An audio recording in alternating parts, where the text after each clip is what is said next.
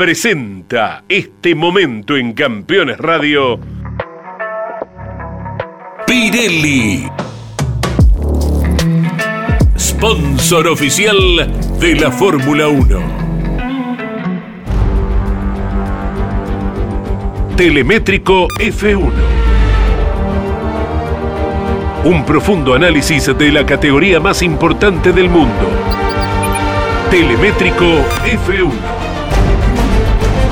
Tecnología, precisión y velocidad. Con la conducción de Adrián Puente.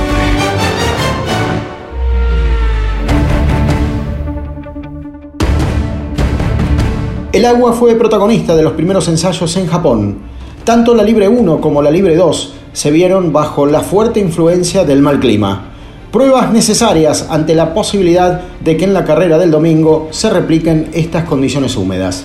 En el primer ensayo, Alonso con Alpine fue el más rápido. La tanda tuvo pasajes secos que permitieron el uso del neumático verde, es decir, el adecuado para una condición de pista intermedia. Nada evitó los deslizamientos e incluso los golpes. Mick Schumacher perdió su Haas en la curva 8 y rompió todo el auto, al extremo de no poder salir en la tanda 2.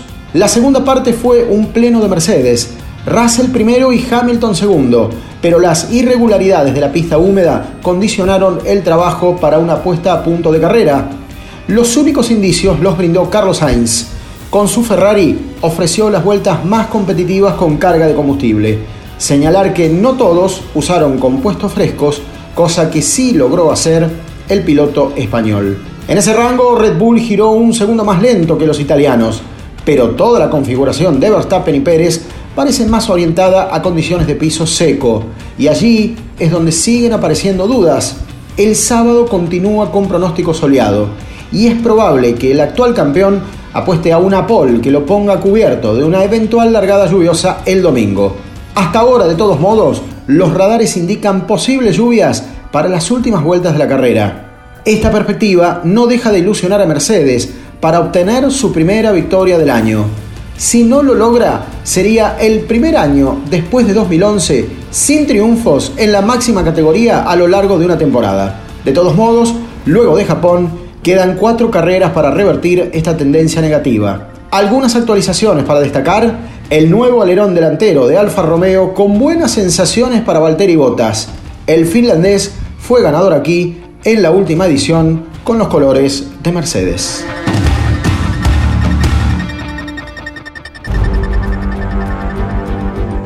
Telemétrico F1. Un profundo análisis de la categoría más importante del mundo. Telemétrico F1. Tecnología, precisión y velocidad.